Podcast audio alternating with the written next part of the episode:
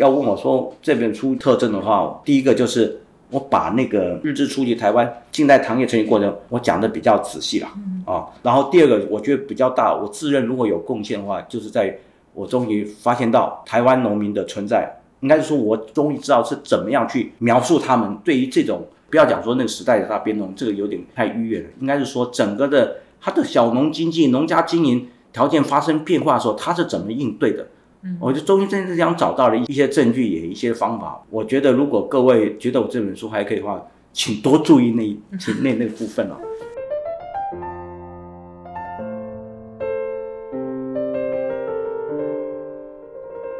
好，那么欢迎大家来今天收听那个 NYCU Press 的说书中这个节目。那我是国立阳明交通大学人社系的朱华轩。好，今天我们很荣幸，就是邀请到国立阳明交大客家学院的院长黄少恒老师来为我们介绍，就是他在二零一九年所出版的这本《砂糖之岛：日治初期的台湾糖业史》。一八九五到一九一一，好，那这本书其实是一个很好，就是了解台湾日治时期台湾糖业发展的时候一个很重要观点的书。那呃，我们在开始这本书的介绍之前啊，就是跟老师访问一下他自己的学识历程，因为呃，我们知道老师在东京大学攻读完博士学位之后，好到目前的研究职来，其实花了蛮大的心思在这个主题上耕耘。那所以在这个书的导读之前，我们是否可以请老师为我们简单介绍一下自己的哦学术的过程啊？然后还有就是说，例如在东大受到训练，对这本书主题的研究影响是什么？谢谢老师。好，谢谢华轩的各位听众，大家好，我是冯少恒啊。诶，如果讲到我个人的呃学习的过程啊，就我每次都会这样去描述我自己啊。我到日本念书呢，是这个七分的无知跟三分的愚勇，愚是愚蠢的愚啊。换句话说，我如果知道去日本会是那种遭遇，可能就不会去了啊。啊，那所以，但是问题就是啊，人生有的就像射出去的箭一样，就就是一去就不复返啊。那我的大学是念的是是经济系，台大经济系啊。那么台大经济系的话，我们刚开始的时候就修了很多经济系学生该要有的，譬如说会计、统计，还有当然还有经济学原理，还有那个个体经济、总体经济学、国际经济学、货银货币银行学等等啊这些。然后呢，呃，因为因为那个时候我是大概是在一九呃七零年代末的时候开始进这个台大经济系去念书啊，所以那个时候其实呃，今天经济系所看到的这些用很多数学计量方式的的这种的的课，其实不是很多，但是已经进来了哦。但是即便如此呢，其实我对那种经济学，其实我觉得是有点无趣了啊。那我刚才也跟华轩说，我们有个老师教了一年的这个个体经济学，用了一大堆数学，结果他有他在最后一天的时候，他就说：“我教了你们这么多的个体经济学，但是我实在不知道为什么在这个罗斯福路公馆那边为什么会这么多路边摊。”我就哇，这怎么办呢？对，啊，反不过这老师很好，就是人也蛮不错，还是让我过了，否则我觉得我应该会挂了。那么到后来，但但是因为就是那个，但是比较有趣的，获奖人生的一个比较大机缘，是应该是在这个大四的时候，或许台湾经济史的的朋友会知道涂兆燕老师嘛，嗯，他那个时候拿到的是这个新杜户道造的那个 fellowship，就到我们系来客座嘛，然后我们那时候四年级的时候，刚好就有一个选修的课叫做学士论文，因为那时候我们已经没有毕业论文了，所以说。那时候就觉得 这个经济学反正也学的学的也不是很好，也不感兴趣，后来就敲他的门了。后来那反正老师其实也蛮蛮好的，他就后来那时候就在他的指导之下啊，其实也没真的受指导，因为我自己日文能力也不好，反正就写了一篇学士论文嘛。啊，那我然后我更幸运的就是我另外同学呢也去修了啊，这下就好了，就形成了对照组，就是我那同学就很糟糕啊。啊，就就没有毕了业，但是我毕了业，所以我老师觉得我这个是可造之材。他就问我说啊，你要不要到呃东大去这个日本经济史方面？他说他可以写推荐信啊。我想也好啊，反正我这种这种成绩，对不对？呃，这种成绩都是每次都以低空掠过为自豪的人啊，就到美国大概也很惨。我说好啊，没问题啊。但实际上真正的动机就是我刚才讲的，就是七分的愚勇，三呃七分的无知，三分愚勇。其实我啥啥什么都不知道，年轻就是这样的。后来就退伍之后就就去了，然后东大的那个经济，那那那名称也很很很麻烦，很啰嗦。呃，东京大学大学院经济学研究科理论经济学一点，呃呃经济史专攻啊。好，就这样哈，啊，然后五年一贯博士。后来我们老师介绍的推荐的老师就是后来我的这个在东大的恩师石景宽之教授啊，就开始就进去了啊。那么第一年是属日文叫做研究生，但是大概就相当于我们的旁听生，然后大概是去了，大概秋天开始呢就参加他的入学考，考了三个月哈，从笔试到论文到口试。那不管怎么讲，反正就过了。过了之后呢，才发现到就是说，如果那从那句话就是说我如果知道东大的经济学生的状况，可能就不会去了。最主要原因，他的经济学呢，那个科目一打开，经济学 A 跟经济学 B，好嘞，啊，什么叫经济学经济学 B 呢？经济学挂糊马克思经济学，经济学 B 近代经济学，那什么东西呢？因为后来才发现到近代经济学。原来就是台湾的啊经济学，那在近代经济学台，后来我一九九四年回台湾开始啊在大学里面在正大教经济系教经济思想史的时候。哦，才发现到原来那个日本中大的那个叫经济学 B 的近代经济学，其实就是美国的经济学。大概是一九五零年代到六零年代开始，由 Paul Samuelson 他们所组成的一个叫做翻译成日文叫做呃新古典学派综合。就它整个体系就是现在台湾所看到的，就是由个体经济学跟总理所构成的。但是呢，呃，很不幸或也或讲很幸运，就是经济史日本经济史呢是在经济学 A 的这部分。换句话说啊。马克思经济学，在这个回台湾之后到现在，常常回答人家一个问题，就是在于历史系的经济史研究跟经济系的经济史研究有什么不同？我通常都会用这话来讲，就是叫做历史系的经济史研究以及经济学的历史研究。换句话说啊，因为我不是文学院历史系出身的人，我是社会科学院啊的这个经济系出身，所以说我们通常。我觉得跟历史系那个系统很大不一样的地方是在于，我们先学经济学理论，嗯，然后再去处理这个一些历史的课题。只不过日本的经济史，我那个时候的了，就是说经济系的历史研究就是呃理论经济是马克思经济学，而研究的手法呢是运用史料这一块跟文学院的历史系是相同的啊。后来为了写这个室内元忠雄的一些的文章的时候，也才发现到，其实东大从战前的东京帝国大学开始用史料开始来写文章的，听说最早的是经济系，不是历史系了。哦，那反正就是有那个渊源。然后这个经济我在日本待七年，然后前三年呢的这个马克思经济学的东西呢，看着看得懂，但是听不懂。哦，我那时候那时候总是以为我的日文很差。但是我想想好像也不会啊啊！我这个课余之间我去去跟欧巴桑买东西讲笑话，他也会笑啊，嘎吱嘎吱笑，表示有这笑话有通啊，直接对。那为什么听不懂呢？后来我现在结论就在于，就是说马克思经济学的东西虽然书看得懂，但是我从来没有听人讲过，我自己也没有讲过，所以那语言，所以那语言其实是不通的。那换个角度来看，其实就是在以前在台湾念经济系的时候，其实那个没有那个环境。所以而后反正就待待了七年，然后啊，这话可能这段会比较有意思，后面就比较无聊了。然后后来就开始就就在那边啊，也不叫浑噩，就糊里糊涂就这样过日子。但是我想回台湾是真的，回台湾但是没学位也很惨。那时候大家认为这个东大不会给给博士学位的啊啊，但是所以我们那时候也不知道怎么办才好。每次上课的时候，我们的讨论课比较多，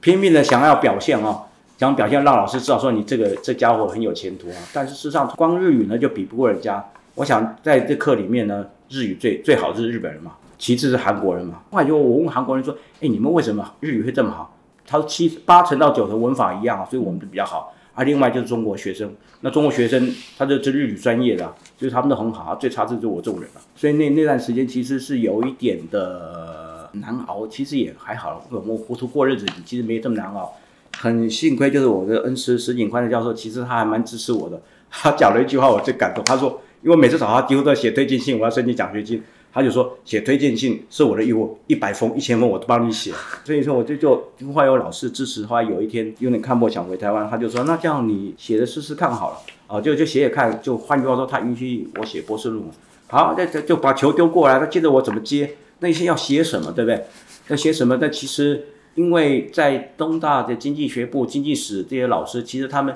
即使有殖民地研究，但是他们的殖民地研究都是，诶，朝鲜到满洲啊，最多到这个占领时期的华北。往南的话，它会跳过台湾，最多可能到了这个东南亚，台湾就会被跳过。我也不懂这是什么理由，但是我觉得可能，但是我觉得有可能是跟中国有关，因为最主要原因是在于，因为这些老师。我的老师辈都经过，诶，三零年到四零年代军国主义的时期，以及以及战后的复经济复苏，以及比较左翼思想抬头，所以他们对中国有一种的亲近感，还有罪恶感所以那那么台湾既然是蒋邦的那个的的巢穴，对不对？所以他们有意无意就跳过。所以所以我们老师他们也不知道，但是我们老师又说了一句：“他说你讲的故事我虽然不懂，但是我会帮你抓逻辑啊啊！” 一讲之后，后来我以后就用这句话呢，回台湾怎么在糊弄这些年轻的学生，我就抓你逻辑而已，不是。啊，后来那都问你要找什么题目呢？因为老师他们其实对台湾二战前的台湾也不太了解，就大家但是大家都有共识，就是沙糖就是最糖业最有名嘛。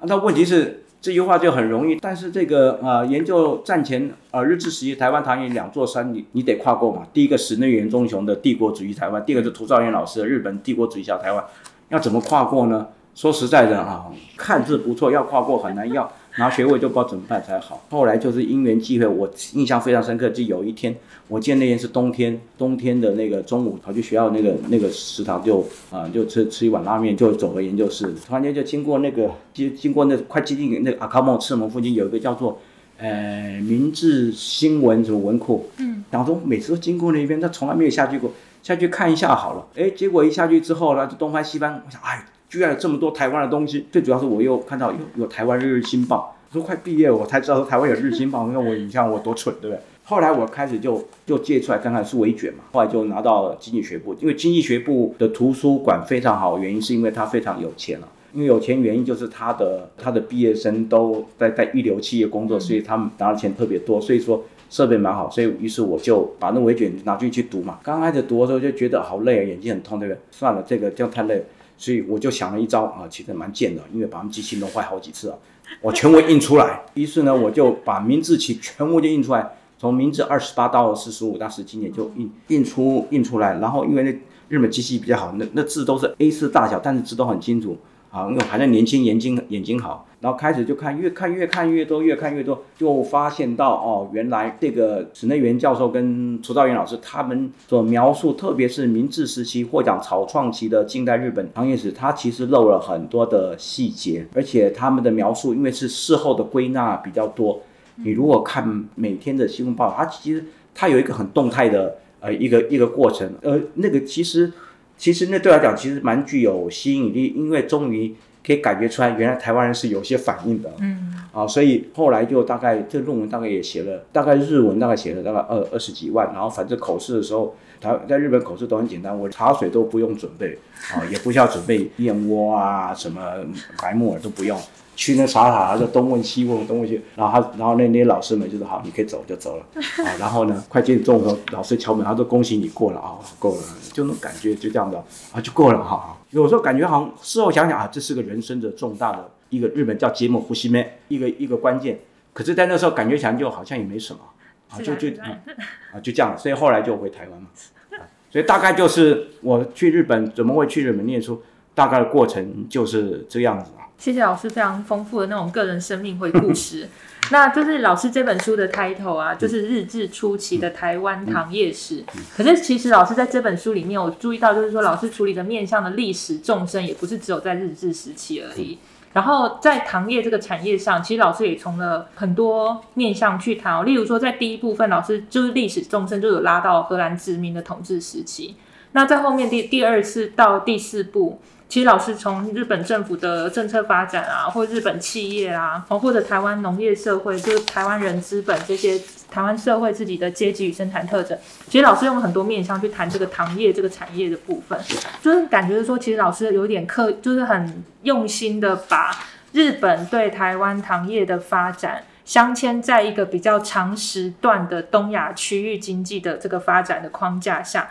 所以是不是请老师可以大概为我们介绍一下，就是说老师是在这个一个相对宏观的框架下，如何去解释日本在台湾的糖业发展这样子，然后就等于就是为我们导读一下这四大部分。其实呃，现在呈现在这个《砂糖之岛》这本书，其实这个是有一个相当长的过程哦。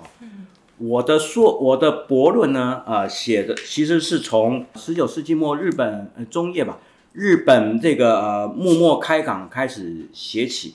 啊，因为那个时候我的认知就是日治时代台湾资日本人在台湾的主要的资本投主要是投资在糖业，其实是有他幕府末年开港之后的一些的问题，所以我那时候是从那个地方开始就写起。然后后来在这个写的写的过程里面呢，体验到哦，砂糖看起来那时候就已经是一个世界商品哦，因为就在那期间当中开始就念了很多的书，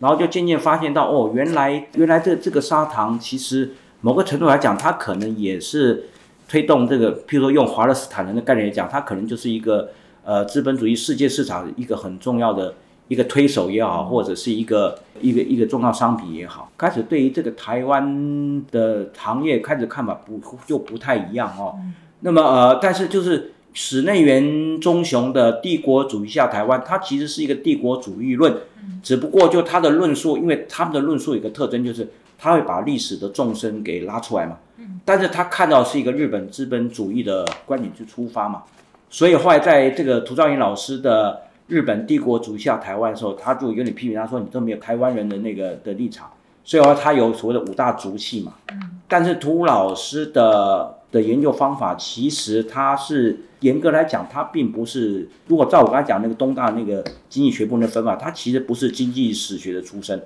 他是叫做国际经济学的讲座出身。国际经济学的在战前在东京地道的时候，他叫做殖民地讲座。所以说，他那个系统是，呃，新杜户道造到室内元忠雄，然后，然后才到涂兆彦老师，台湾另外一位重要的经济学者叫刘进庆，他们是那个系统的，我反而跟他们比较不一样。所以说，处理的东西都是一样的，但是呃，每个人的立场跟方法就不一样。所以说后来，所以所以我就会拉到了那个明治期的地方。但是呢，后来这文章呢，就越写写写到越来越，就最后就觉得。我是不是应该换个角度，从台湾的立场去看这个东西会比较好一点啊？所以后来我那个日日文的硕论里面，最后连日本他日本习惯就是呃殖台湾殖民地，他有个名字叫台湾殖民地，到最后结果我还用内地这两个字。后来我的文章里面就刻意的就殖民地台湾啊，就然后甚至就其实我想表达一个就是，那我们是不是反个角度来看台湾的是怎么情形？什么叫以台湾为主体啊？这话都很简单的啊，怎么想就不知道了。后来就在这个想法里面，其实是后来的改写之后，先以台湾为主体。那台湾历史要怎么去算呢？当然，因为原住民那块完全不懂，那就用汉人来这狭隘的这种观点来看。那起码应该要从这个荷兰东印度公司开始写起吧。刚好那时候的台南应该是台南县政市政府就出版《日兰遮城日记》啊，对，四大册就出来了。嗯不然那时候在之前，大家都是用那个村上直次郎的他们写的《巴达维亚日记》，通常是用。那个嘛，但是现在呃，就是热兰这城日记开始，结果就就是让我这个可以从荷兰东印度公司时代就写起，所以写起之后呢，我的感觉至少我自己很自嗨嘛，我认为啊，我终于是以台湾为为为主体开始写起。这这这文文文章里面，因为既然这个确定之后，当在序论里面呢，呃，当然就有一些改变，但序论部分其实有有个重点，其实刚才也跟华轩讲，其实也在批评这个日本他们对近现代史的看法。因为他们认为他们是他们是抢搭帝国主义的最后一班车，所以他们的学术界习惯跟欧美列强的资本主义去比较，对，所以他所以他们有一个日本特殊论的讲法，所以他们看到的外压啊，外国的压力都是欧美来的。但事实上，因为我实际上念了那念念了那那个资料史料之后，就发现到呢，其实前面有讲到，如果是那些工业产品的确是从啊英国那边过来的，但是日本它的门户开放是对全世界开放。亚洲的产品里面呢，其实也有几样让他们很头痛。砂糖是第一位，嗯虽然绝对数字来比较起来比不上这个这些工业产品，但是砂糖一直是困扰日本初期明治政府的一个重要问题。发现了这个问题之后，其实也是对我们老师他们那个一些看法，其实有一点批判，其实有点反弹。后来，所以我前面就就会讲到了这个所谓的这种东亚它在门户开放之后的。说来自于这区域内的外压，那事实上也实际上也是啊，对，只是他们不不重视而已。所以整个出发点就从那个地方来，然后，然后，然后在这个脉络之下，在在清代，因为各位，我想您也知道嘛，台湾主要打狗糖就卖到日本去嘛。那其实某个程度来讲，那其实它就是就开港之后，日本所受到来自亚洲外压的一部分，台湾是那一部分，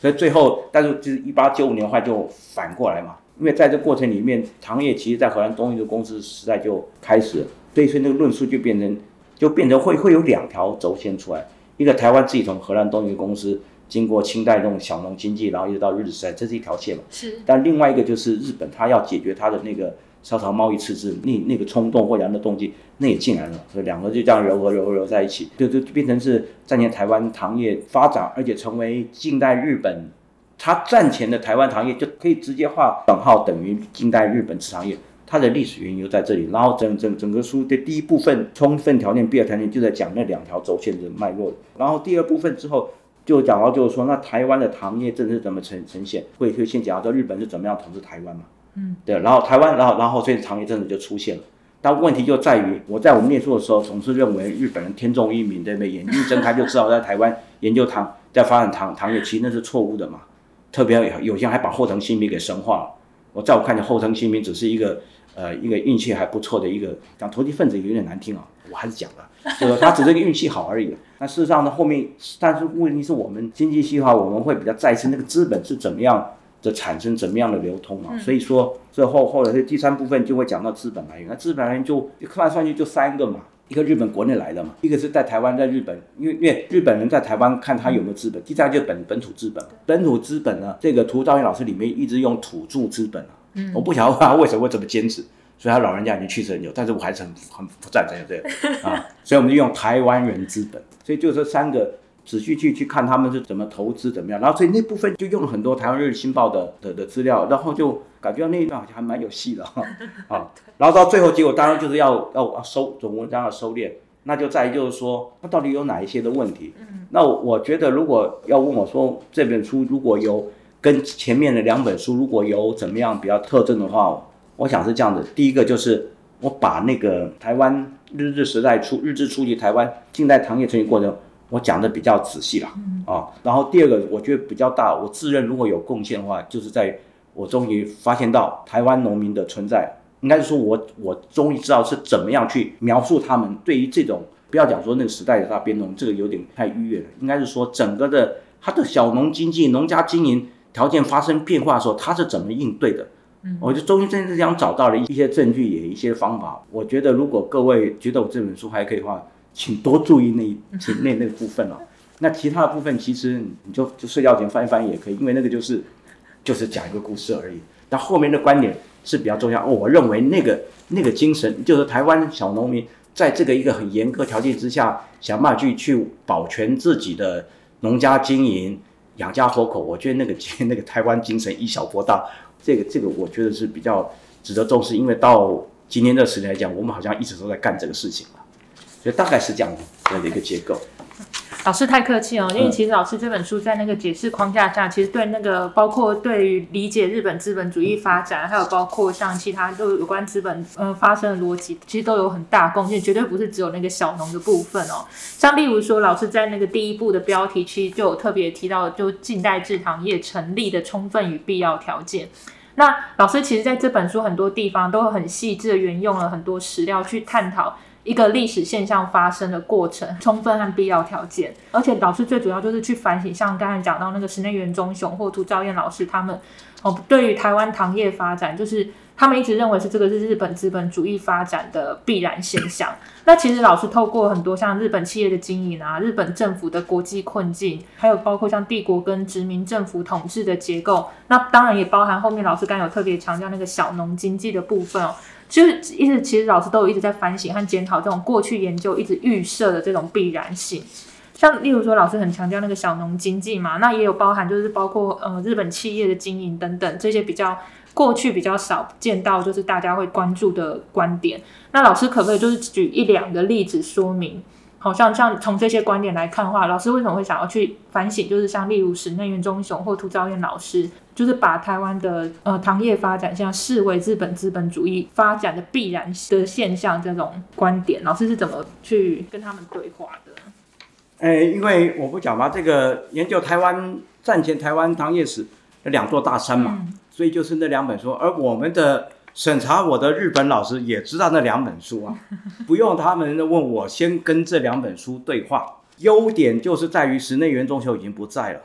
然后涂兆元老师后来，其实我这边偷偷讲一个秘辛，反正托老师现在也不在，但是我没讲他坏话就对了。初稿这个其实写完之后，其实我有到名古屋大学去见他，然后被他批评的一文钱不值，你知道吗？啊，因为我们全部在批评他。后来我就就讲完了，这还要毕业吗？后来就回好回来，我就回到后见了我们那个指导老师石井教授，跟他哭诉一番，哭是形容词啊，就哭诉一番。老师就说不会啊，啊，我就觉得你写的写的还不错啊，听到就觉得那还好。后来果然口试的时候没有那涂老师，哇，心情心情就安稳了一些哦。那么呃，因为我们常常就讲说，研究历史啊，有时候就像坐飞机一样，你高度越高，你看的越广的时候，但是你的鸟看细节就不知道。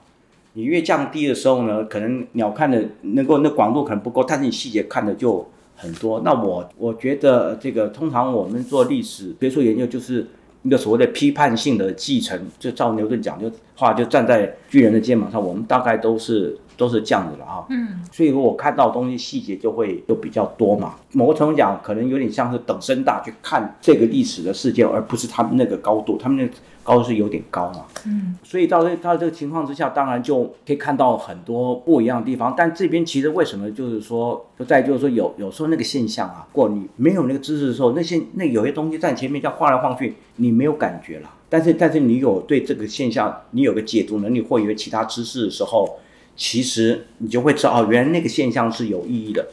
譬如说小农经济嘛，嗯，小农经济在台湾好像只有柯志明柯老师有有提过嘛。但小农经济其实我们在念书的时候，那时候我们老师已经在讲这个，在其他跟经济史没有相关的课里面，就就会讲到这个东西嘛。哦，原来小农经济是怎么回事情？那那当然我们因为是经济系的历史研究，所以讲的都是一个资本的资本积累的的问题，所以这这个问题都。不大，换句话说，就是有一些基础的训练，开始就对很多东西，他怎么讲叫鉴别能力嘛，就开始有些因素，你有能力去理解它，去掌握它，应该说你有能力去描述它，嗯，啊，所以在在在这个能力之下，所以说就可以写出比行政员教授跟涂老师他们所看东西更细致的东西，同时也会发现到一些新的所谓的事实吧，历史事实，嗯，所以我的文章大概就是那种的感觉，换句话说。其实就是说，我想不只是这个经济系的历史研究啦，应该是说，啊，所有的历史研究，其实特别是在诠释方面，可能是需要有一个比较，呃，一个广泛的学习。以前我们老话叫科技整合啦，那现在不知道怎么讲，反正就是你多念一点看起来没有直接关系的，呃，一些什么东西，那你就会对很多的历史的现象，你你会觉得它对你是有意义的。嗯。有意义之后，你就知道这文章怎么写，大概是那种感觉。嗯。